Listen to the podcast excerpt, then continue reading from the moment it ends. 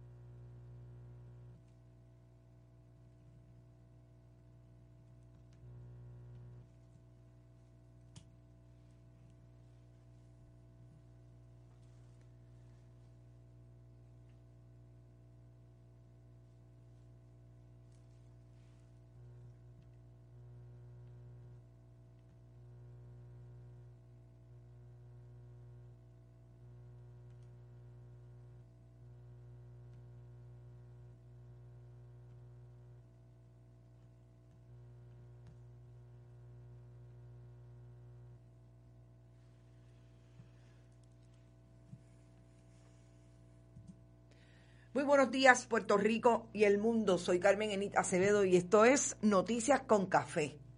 Hoy viernes 10 de abril del 2020. Nos cogió la Semana Santa con coronavirus.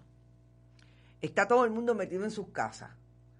Esta semana siempre, ustedes saben que es la semana en que antaño, por lo menos, cuando nos íbamos criando, no había nadie en la calle, todos los niños y las niñas estábamos metidos viendo televisión, todas las películas relacionadas con la muerte y la crucifixión, etcétera.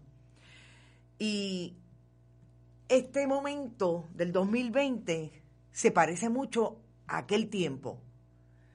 Porque yo salí esta mañana, que no tengo que salir mucho, solamente en el mismo entorno, y no hay nadie en la calle. Está todo, mire, como en aquel momento. Eso fue, ha ido cambiando definitivamente. La relación que tiene Puerto Rico con Estados Unidos también nos ha metido un poco el asunto de que la Semana Santa, en lugar de ser esa semana completa como estábamos criados en aquel momento en, las familias que tienen eh, gran asentamiento en los grupos eh, cristianos, pues empezábamos de lunes a viernes, pero ya cuando esa influencia fue tomando más forma y sobre todo el capitalismo tomó más forma, pues ya usted sabe que básicamente empezaba como el jueves. Yo creo que ahora empieza el viernes. Está todo el mundo por ahí. Está Lourdes Ruiz, está Francisco Acosta, está la diáspora encendida de Sibones. Mari Miró dice buen día. No tengo café, no tengo café, así que cogerlo con calma conmigo hoy. Bueno, los viernes casi siempre hacemos un resumen. Un resumen para ir viendo de qué manera se comporta la semana, sobre todo en los asuntos que hemos tocado.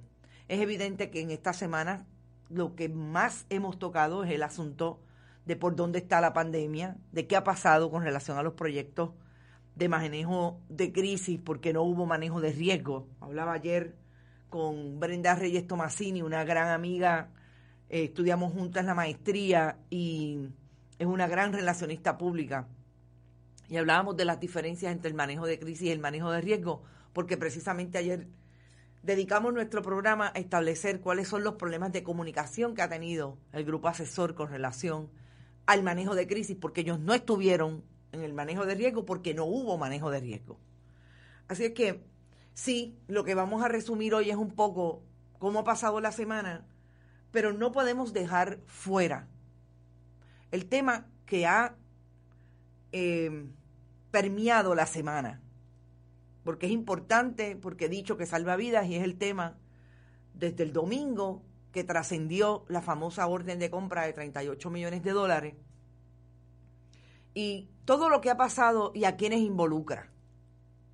Pero yo quiero empezar con los números del coronavirus. Ayer nos fuimos, después de hacer ese análisis, y lo último, porque la misma guerra siempre está preguntándonos, es legítimo, es lo que el país quisiera ver, y ayer se convirtió en realidad, que es el famoso dashboard, la famosa plataforma virtual que se supone que usted va a encontrar ahí todo, toda la información relacionada con el coronavirus a partir de sus de cómo se comporta o realmente no es comportamiento, realmente dónde qué instituciones son las que tienen que tener los números y saber por dónde va este asunto a nivel público los hospitales, los aeropuertos, los positivos, las muertes.